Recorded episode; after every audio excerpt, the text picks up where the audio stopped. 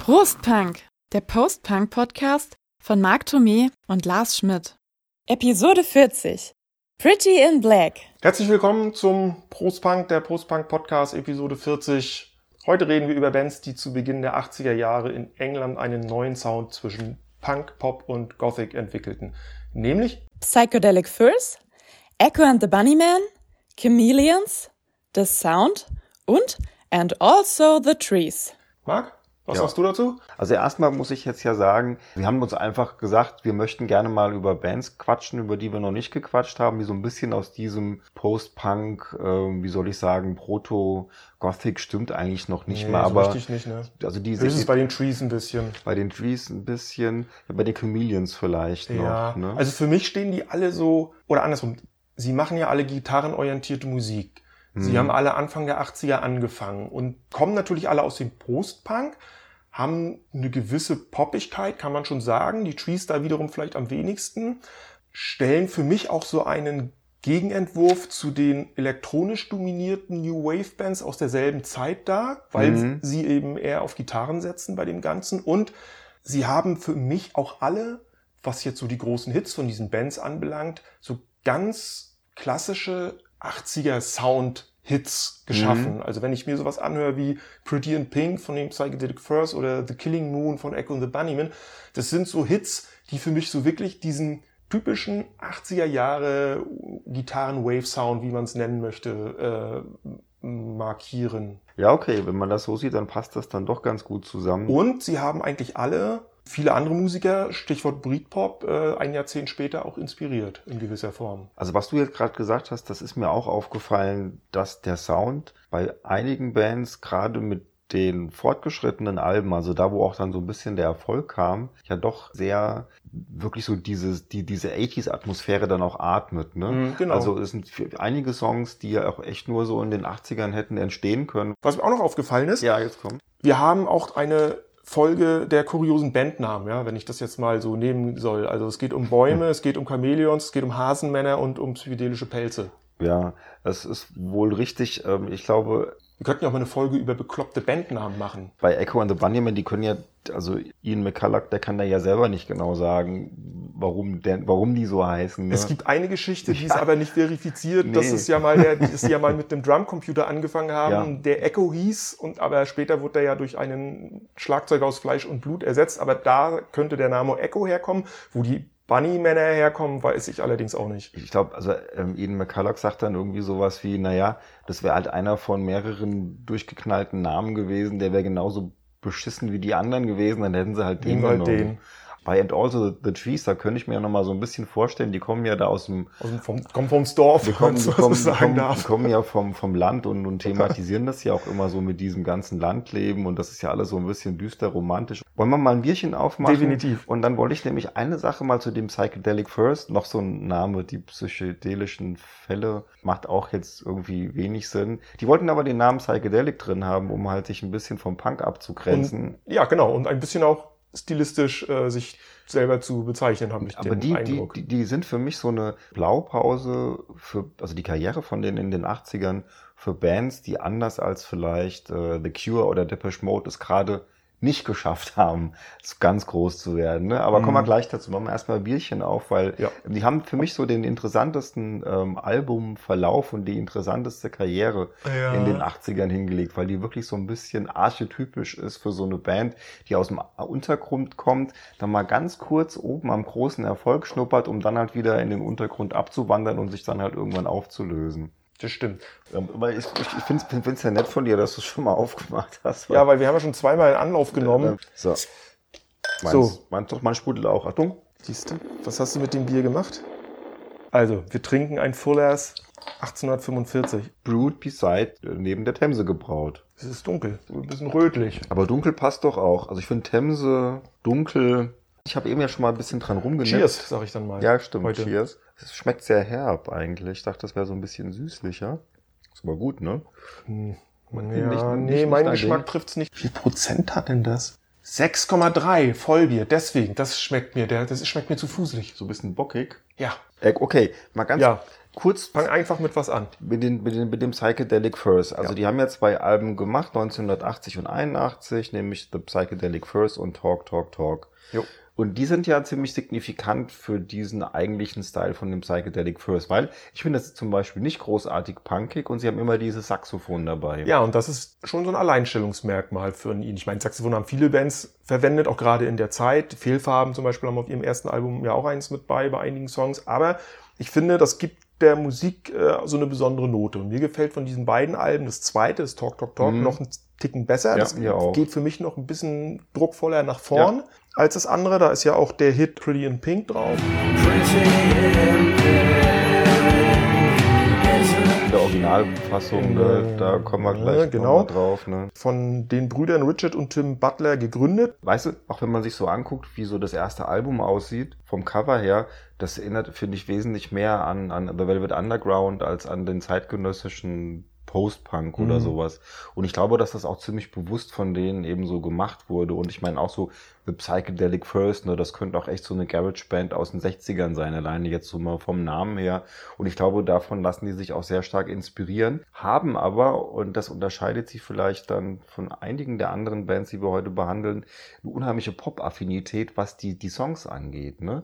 Richard Butler natürlich hat erstmal diese sehr markante Stimme, eine unheimliche Qualität als, als Songschreiber. Und nicht umsonst wird ja dann äh, Pretty in Pink dann halt auch 86 für diesen äh, Brad Pack-Film ausgebuddelt Also und benennt den sogar. mal umgedreht, ne? Also da wurde nicht ein Film gemacht Ja. und dann hat man gesagt, ah, da ist ja ein Song, der passt ja wunderbar dazu, den nehmen wir jetzt, sondern es war umgekehrt, der Film ist inspiriert von diesem Song und der Film entstand ja dann vier Jahre später und dafür wurde dann Pretty in Pink nochmal neu aufgenommen. Ja, sehr, sehr weich gespült Ja. und so.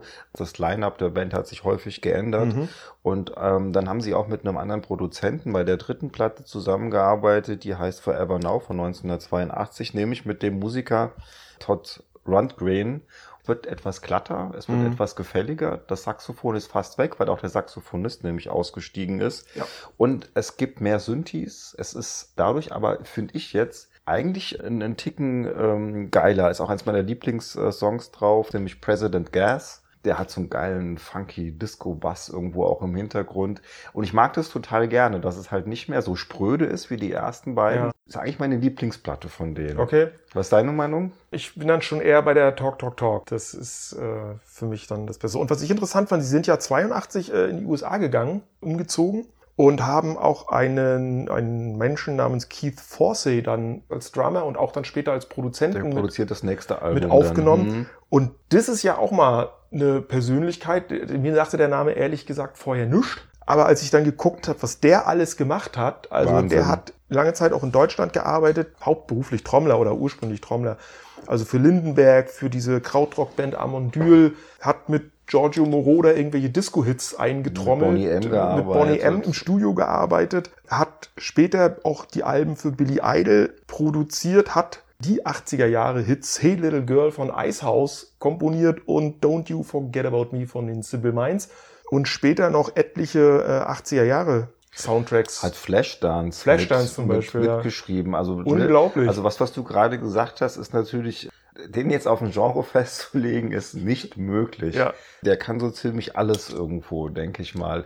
Aber man merkt es, also die, die, die Platte, über die wir jetzt gerade noch reden, ich glaube Forever Now, also ich finde, äh, in meinen Augen ist die beste. Lars findet Talk, Talk, Talk besser. Mhm. Ähm, Ich finde, beide sind sehr empfehlenswert. Auch die erste kann man hören, aber wenn man die beiden hat, ich glaube, dann hat man das Beste, was die Band rausgebracht hat. Dann Ja. kommt Mirror Moves, mit der, dem Hit Heaven. der da merkst du dann wieder Ja. das, das Händchen von diesem Keith Forsey, äh, der das produziert und geschrieben hat. Und das ist Äh, genau das, was du am Anfang gesagt hast. Das ist nämlich so ein Song, der kann eigentlich auch nur in den 80ern so entstehen, wie er da irgendwo rausgehauen wurde.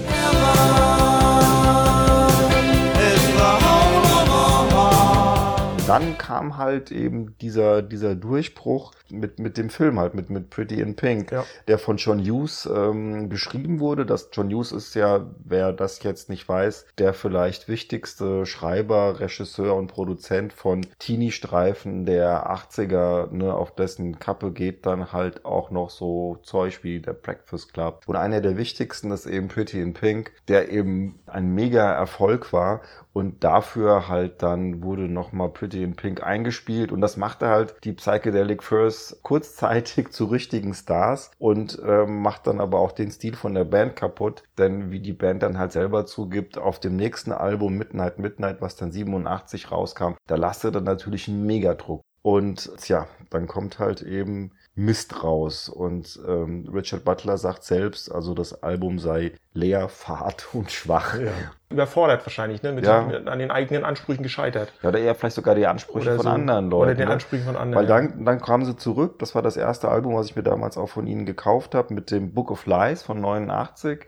Das klingt dann wieder ganz klassisch nach Psychedelic ja, Furs. fand ich jetzt aber auch. Aber es ist langweilig, Ja, ne? eh, genau, langweilig. Ne? Also es ist, ist zwar- langweilig. Es ist monoton, ruppig und Mhm. ähm, auch wieder, würde ich sagen, melancholisch. Aber ne, so die alte Qualität, die nehmen sie nicht mehr auf. nee. Folgerichtig haben sie sich 1991 aufgelöst. Am Sind aber dann wieder wie so viele andere wie so Bands viel- 2000, wie fast alle über die wir heute 2000 reden. der wieder Also, zurück. Wenn die Leute nicht wegsterben, dann ja, ja, machen seit sie eine Reunion. 2020 gab es auch wieder ein neues Album, aber ich glaube, das können wir jetzt außen vor Ja, ich lassen. hatte mal reingehört, das ist gar nicht schlecht, ähm, aber es, äh, da fragst du dich halt, warum, ne? Wollen wir mit einer anderen Haken Band dran. weitermachen? Ja, Jetzt darfst du mal eine sagen. Ich konnte jetzt über die Psychedelic First meisten erzählen. Dann lass mich über die Chameleons Ja, gerne. reden oder uns, weil ich die ja hier reingebracht habe. Ich kannte die vorher gar nicht. Siehst du, kannst kan- die vorher kannte gar nicht. zwei Obwohl es über die nicht so viel zu erzählen gibt, weil deren Karriere ja relativ überschaubar ist. Da gibt's ja nur drei Alben. Und wo fange ich an, wo höre ich auf? Also sie kommen aus Manchester, 1981 gegründet, nämlich von Mark Burgess, dem Ge- Sänger und Bassisten, stehen eben für sehr große Melodien, wie ich finde, sehr schöne, großartige, fast hymnenhafte Melodien, haben ein ganz eigenes, markantes Gitarrenspiel, so mit, mit, mit sehr elegisch, mit sehr viel Hall, schon ein bisschen düster und melancholisch das Ganze, äh, haben 1983 das Debütalbum Script of the Bridge veröffentlicht, was eben viele Jahre nachdem es veröffentlicht wurde, eben auch so als eigentlich doch wegweisend für die damalige Ich Zeit finde das auch am allerbesten äh, anerkannt die wurde, ich ist auch das hab. Beste. Weil danach wird es ein bisschen weicher oder nicht, nein, nicht weicher, es wird ein bisschen gefälliger. Ja. Aber dieses erste Album, das hat wirklich einen enormen Druck. Das hat ziemlich coole Gitarren und das hat auch echt geile Bassläufe. Mhm. Also man hört da schon so ein bisschen, finde ich, auch so bestimmte Eigenarten, die später so Gothic Rock irgendwie Ja. sich angeeignet hat, hört man da raus, ohne dass es irgendwie Gothic Rock ist. Erinnert auch natürlich so ein bisschen an die frühen U2 und so durch dieses druckvolle Gitarrenspiel. Kann ich mir aber sehr gut vorstellen, dass das echt viele Bands irgendwie inspiriert hat, ne? weil das zwar so ein bisschen unter dem Radar durchgeflogen ist, aber auch, wo wir vorhin über zeitlose Sachen schon mal gesprochen haben, das ist so ein Ding, das funktioniert heute auch immer noch tadellos, weil es eben Ja. auch keine Anleihen an die 80s oder sowas hat. Also ich bin irgendwann in den 90ern auch erst auf die aufmerksam geworden über diesen Song Second Skin, der auf diesem Album ist und den liebe ich bis heute noch. Also den habe ich gehört, der hat mich sofort gepackt mit dieser der wirklich großartigen Melodie, mit diesem tollen Gitarrenspiel.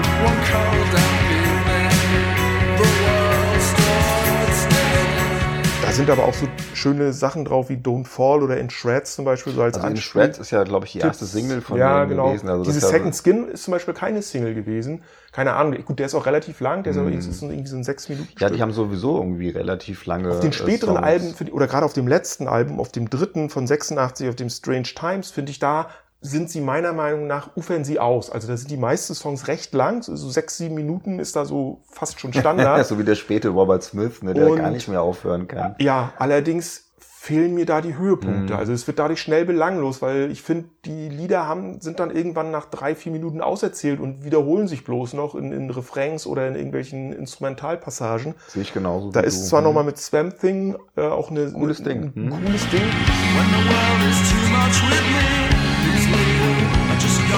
Hat damals als Single auch die britischen Charts dann geknackt, anders als die ganzen Vorgänger-Singles. Nur ist die Band gerade auch zu der Zeit auseinandergebrochen, weil ihr damaliger Manager und, und guter Freund, der ist 1987 ähm, gestorben. Das war wohl ein herber Schlag für die Band. Und äh, intern gab es dann halt wie so oft eben auch Querelen und Streitigkeiten über die Musik und über die Ausrichtung und dann haben sie sich halt aufgelöst. Sie kamen durch diese Platte, glaube ich, so, so langsam eben dahin, wo sie eigentlich hin wollten. Also es hätte Mhm. durchaus auch mit denen, glaube ich, ganz gut weitergehen können, weil ich habe so das Gefühl, die Tendenz zeigt vielleicht auch so ein bisschen Richtung so äh, U2, Simple Minds, Mhm. ähm, Stadionrock, weil das war ja so Mitte der 80er so ein Ding, was ja immens durch die Decke ging. Ja. Und ich finde, sie, sie, sie tendieren so ein bisschen dahin. Hätte aber durchaus auch sein können, dass vielleicht, wenn sie diesen Weg weitergegangen wären, da doch der Erfolg auch um die Ecke geschaut hätte. Und dann ist halt das mit der, mit der Auflösung passiert. Nur, vielleicht ist es für alle Hardcore-Fans sogar besser gewesen, dass es so gelaufen ist, damit die halt nicht so eine schleichende Kommerzialisierung dann halt auch irgendwo einsetzen. Das Ja, weißt du halt das- nicht, wo es hingegangen nee. wäre. Also auf jeden Fall lohnt es sich, das erste Album Script of the Bridge anzuhören, wenn man auf diese Art von Musik spielt. Also steht. auch So- nicht nur, wenn man auf diese Art von Musik steht. Ich finde das Generell. wirklich, ich finde das wirklich gut. Ähm, gibt's auch in einer, wer, wer irgendwie auf Vinyl steht oder sowas, es gibt da eine prima Neupressung, wo sie das ganze Ding dann sogar auf eine Doppelvinyl gepresst haben, sind auf jeder Seite nur drei Stücke. Man sollte sich aber nicht von den äh, hässlichen CD-Covern oder Plattencovern abschrecken lassen, weil ich Oh. finde, was das anbelangt, schießen sie echt den Vogel der Abscheulichkeit ab.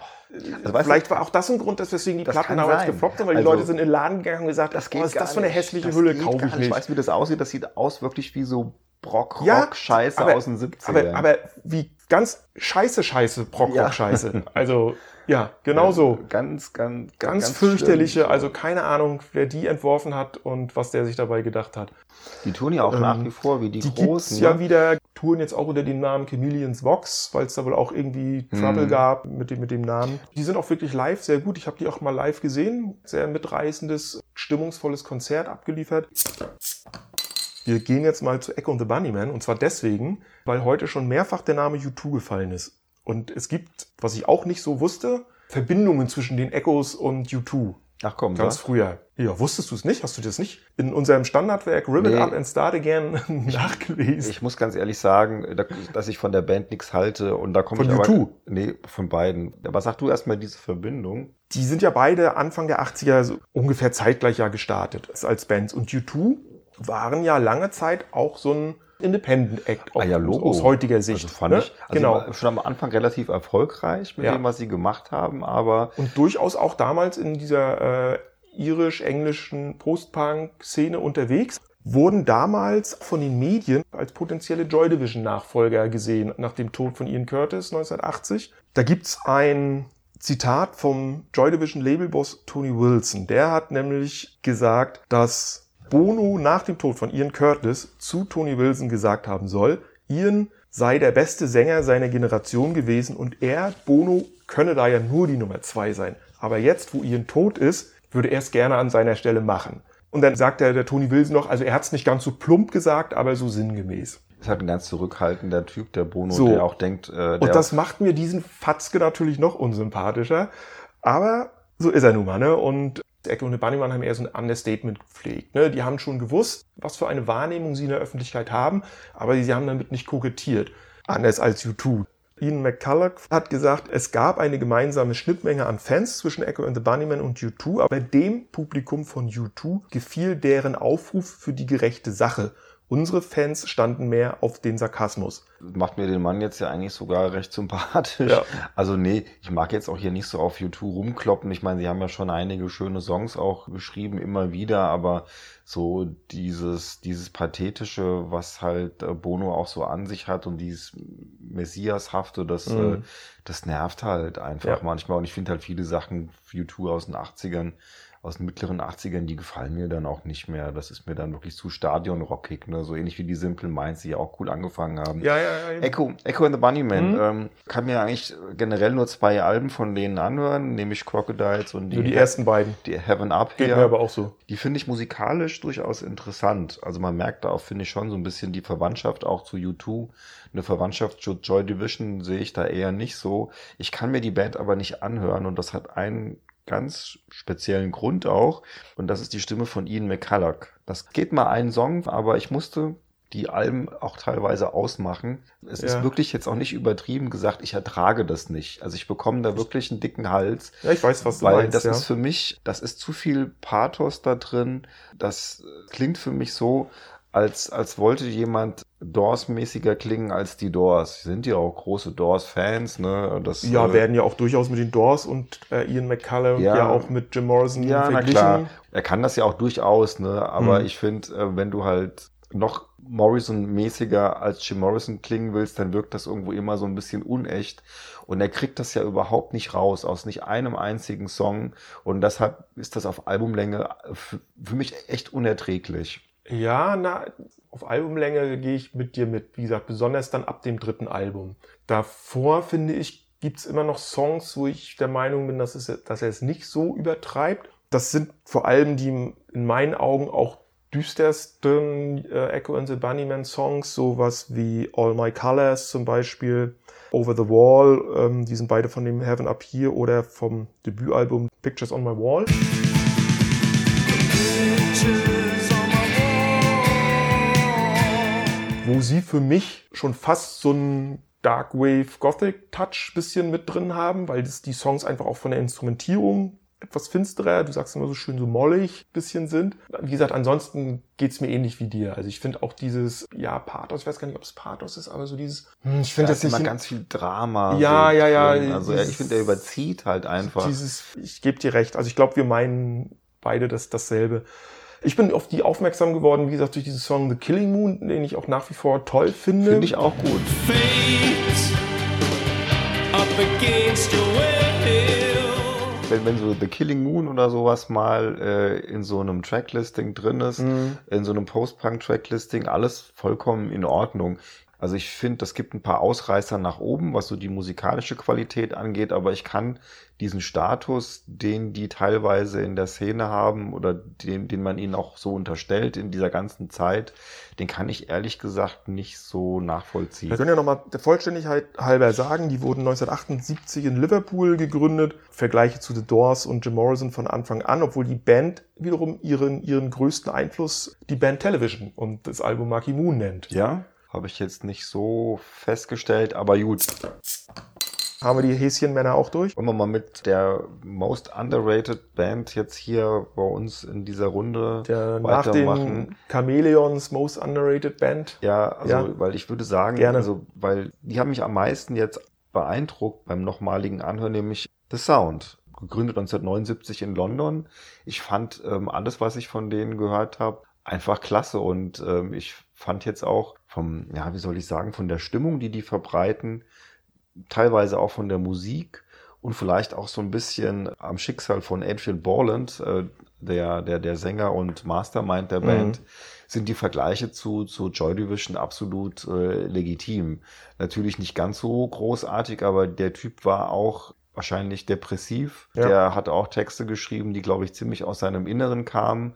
Und der hat sich dann ja auch äh, Jahre später ähm, als Ian Curtis, aber der hat sich dann auch selbst das Leben, Leben genommen. 1999. dann Ja, ma- also mancher also, Jahre später, also, ne, also 1999 ja, hat äh, also Adrian da war, die, da war die, die Band auch schon begangen, nicht mehr existent nicht mehr, und so, ja. aber der hatte ja schon während der 80er eben erste ausfallerische Erscheinungen, musste, ist zusammengebrochen, Ja. musste Touren und so weiter absagen und das finde ich, merkt man so einer Musik auch immer an, ne? so anders als so ein Bono, der halt irgendwo beständig denkt, er wär's und das aller Welt zeigen muss, hast du hier halt eher so diese introvertierten Menschen, die in meinen Augen einfach die bessere Musik machen. Das und stimmt. Das finde ich halt bei The Sound wirklich sehr, sehr dass cool. diese bessere Musik dann leider von viel weniger Leuten wahrgenommen wird. also ich, ich ich kannte, kannte die The Sound natürlich schon seit, seit den 80ern, aber Nee, ich habe ich- mich ich nie nicht. mit denen nie, nie groß beschäftigt. Also ich kannte diese Bands, über die wir heute sprechen, alle in den 80ern noch nicht.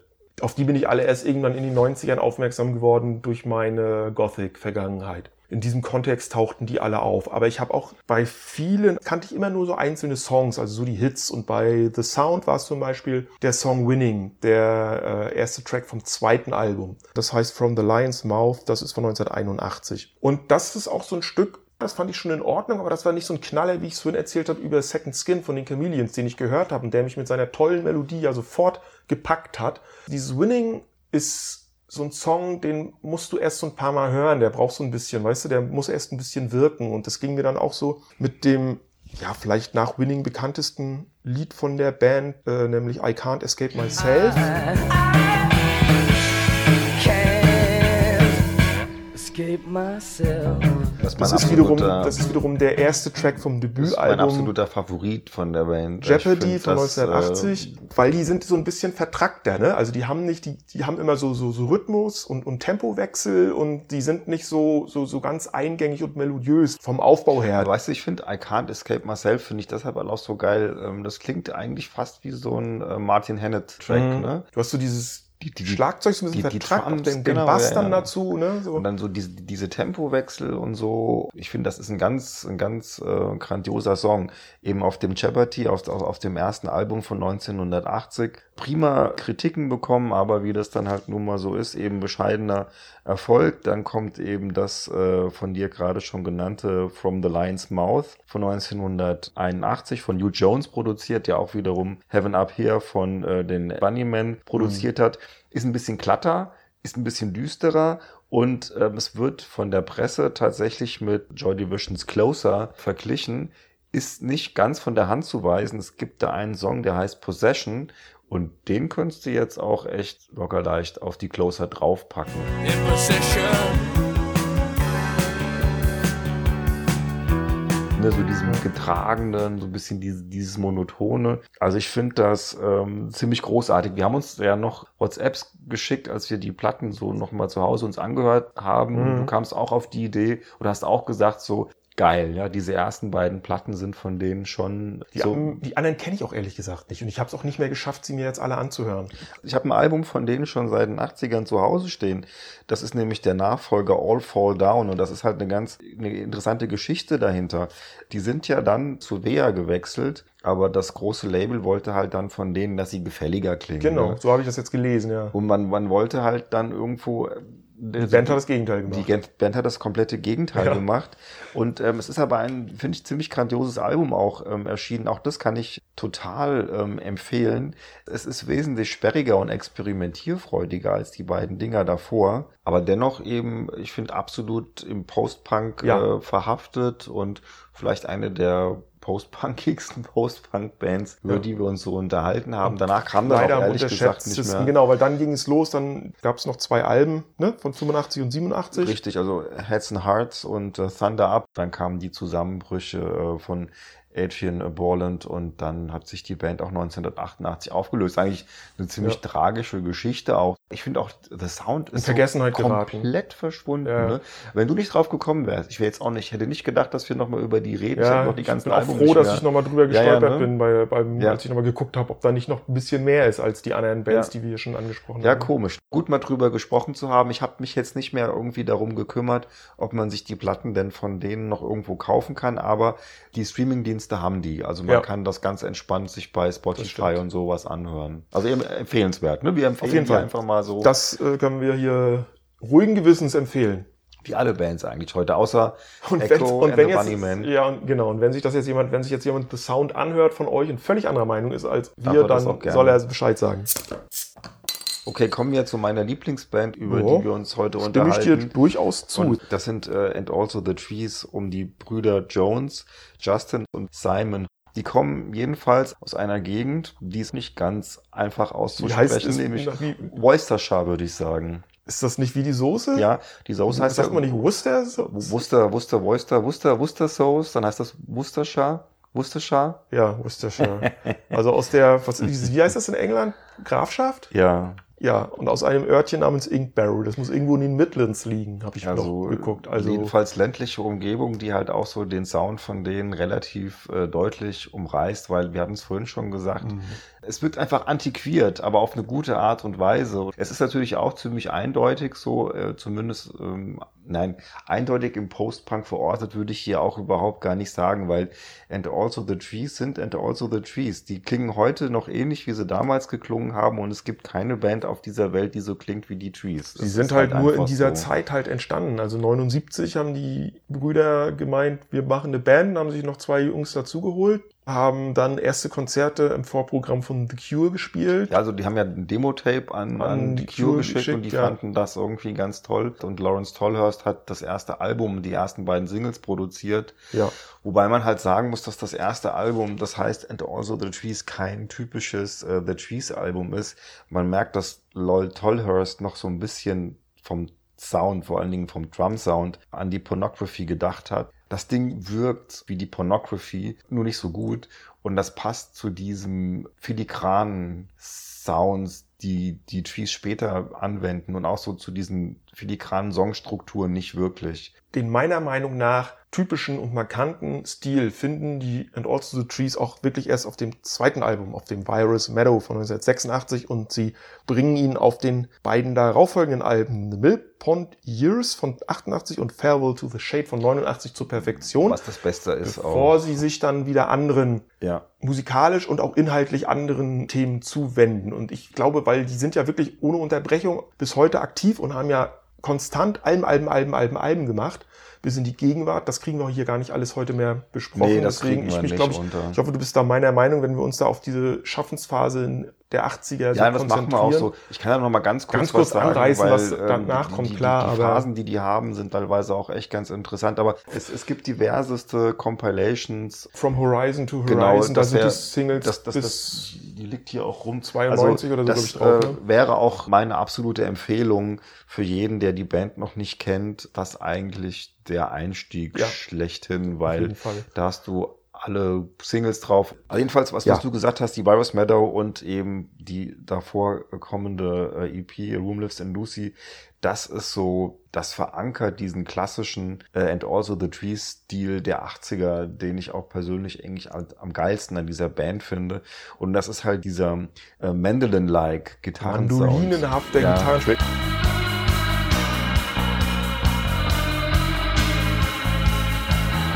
Ich habe, als wir in unserer Coverversion-Folge über hm. die Coverversion von Lady the Bunville sprachen, habe ich gesagt, es hört sich an, als würden die Balalaikas spielen. Irgendwie komisch klingende, verzerrte. Ja, aber, ja, aber, aber ja, genau so ist das. Ne? Nur dunkler, aber, nur- nur mehr aber Moll. es, es, es, es, verleiht diesem Sound Das ist unglaublich. ein, ein, eine, also auch eine, eine Einzigartigkeit und das passt so geil da rein, Und- weil man hat so, man hat wirklich so, Du bist irgendwo im Wald. Du siehst ja, ne? Ja, du siehst den Wald voller Bäume. So, ich habe mir auch aufgeschrieben, manchmal klingt es ja kitschig, aber ich finde, für meinen Geschmack trifft's das, als ich mir jetzt auch nochmal die Alben, also gerade so diese, über die wir jetzt sprachen, anhörten. Du kommst dir vor wie in so einem Gemälde von Caspar David Friedrich. Also es hat so was Romantisches, sowas, sowas dunkel Romantisches, Mhm. äh, fühlt man sich so ein bisschen auch in diese Zeit zurückversetzt. Mhm. Schön finde ich auch die Beschreibung der Texte, also gerade wenn wir jetzt über diese 80er Jahre Platten reden, ähm, wo es darum geht, die Themen behandeln das ländliche Idyll und die Romantik bedroht von der modernen Industriegesellschaft. Das musste erstmal Das meine ich ja so mit diesem positiv Umsetzen. rückwärts so. gewendeten. Ich meine, man kann natürlich auch sagen, es ist äh, erzkonservativ. Ich kann das jetzt aber auch nicht irgendwie so politisch oder sowas einordnen. Ich glaube, es ist wirklich eher so ein bisschen dieser, dieser Stil, ja, so ein bisschen so England des 19. Ja, Jahrhunderts. Äh, Wie du auch schon gesagt hast, eigentlich ist es so eine, so eine Trilogie, ne? Die Virus Meadow, dann halt die Millpond Years und dann halt die Farewell to the Shade. Und äh, da bin ich ganz bei dir. Die Farewell to the Shade ist die ausgereifteste von den dreien und war auch das erste Album, was ich mir von denen gekauft habe. Da ist jeder, jeder Hit ist irgendwo, äh, jeder, Jeder Hit ein Song? jeder Hit ist ein Song. jeder Song ist irgendwie für mich ein Hit und irgendwas, äh, was ganz Tolles.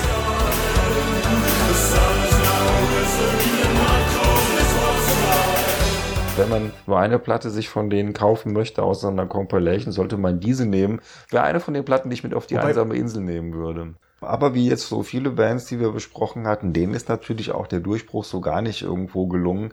Aber mit der Musik ist halt auch schwierig. Aber es ist eine Band, bei der man unheimlich viel entdecken kann. Ich kann vielleicht noch mal ganz kurz drei Sätze über das sagen, was danach kommt. Ja. Also, sie haben dann ein Album gemacht. Green is the Sea, das ist nett, aber das ist sehr Synthi-lastig, wie mit dem Synthi vertonte Gedichte von Simon Jones. Und dann kommt halt ähm, The Klaxon, die ist wieder ähnlich gelagert wie die aus den 80ern. Die ist nochmal sehr gut und dann finde ich passiert etwas, was ich persönlich total geil finde, muss man aber halt mögen, weil die beiden danach folgenden ähm, Alben in den 90ern, nämlich Angelfish und Silver Soul, da versuchen die, die Trees so ihre eigene Art von Americana irgendwo an den Start zu bringen, so auch teilweise mit so, mit so, mit, mit so Surfgitarren und sowas. Ja, das klingt so ein bisschen 50s-mäßig. Ja, ne? So aber- Jazz-Anleihen ja, mit es rein, ist aber Blasinstrumente. Es ist total geil. Man denkt an so einen Film Noir, Krimis oder sowas, ne? So, so New York, es regnet und so.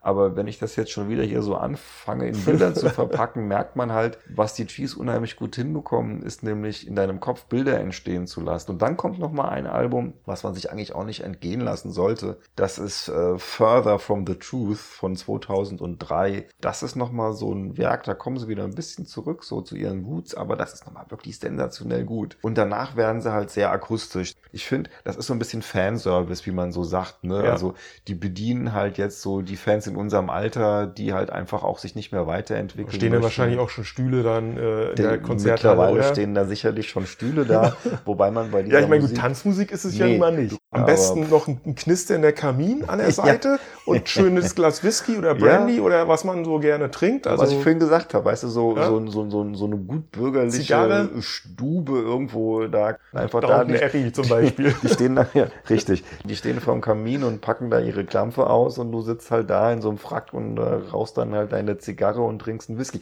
Also deshalb, ähm, die neuen Sachen sind äh, schön, aber beeindrucken mich jetzt nicht mehr so. Mhm. Äh, deshalb hoffe ich ja, wenn die wirklich nochmal nach Frankfurt oder so kommen sollten, Dann gehen wir hin, aber nur wenn es bestuhlt ist. nur wenn es bestuhlt ist. Und zu den Chameleons gehen wir auch, wenn die nochmal Chameleons würde ich mir auch nochmal angucken. Sound geht ja nicht. Sound geht nicht. Bunnyman möchte ich nicht. Und First möchte ich, glaube ich, auch nicht. Ich weiß nicht, ob ich die noch, ob ich das. nee, also von denen, die wir jetzt gesagt haben, um vielleicht nochmal so den, den Brückenschlag zum Anfang zu finden unserer, unseres Podcasts, ähm, die sind eigentlich, sagen wir mal, so die poppigste Band von denen gewesen, über die wir uns heute Abend unterhalten haben. Ja. Ja, Und auch die Band, die also wirklich am- am nächsten so an diesen 80s Sound dann auch so rangekommen ist. Und das hat sie ja dann im Endeffekt im Prinzip zerstört, ne? Ja, weil ja. das war dann so der, zu der viel Pretty in Pink. ja, zu viel Pretty in Pink. Schade, ne? Ja. Aber gut, ich meine, uns bleiben die alten Alben ja auch ähm, erhalten und ähm, habe ich Lars vorhin schon gesagt, ich finde, war eine jetzt der Folgen, wo ich beim, beim Vorbereiten echt dacht- sagte, wie toll ist das denn? Ne? So viele Bands, die ich zwar irgendwo schon mal gehört habe oder die ich auch früher viel gehört habe, aber die ich völlig aus den Augen verloren habe. Und dank dieser Folge habe ich das alles wieder entdeckt und war da eigentlich auch ziemlich begeistert von. Ja, und dann hoffen wir, dass es auch euch dank dieser Folge vielleicht so geht, dass ihr sagt, Mensch, kenne ich, habe ich aber ewig nicht mehr gehört. Hole ich mal raus aus dem Plattenschrank oder höre ich mir mal beim meinem Streamingdienst an oder wie auch die- immer. die oder ich kenne es ja nicht, nicht. aber ich bin jetzt vielleicht neugierig oder hellhörig geworden und äh, mache mich mal schlau und ziehe mir da mal was von rein. Ja, in diesem Juli. Sinne, Sagen wir vielen Dank fürs Zuhören und Prost Punk. Prost Punk, bis zum nächsten Mal. So sieht's aus.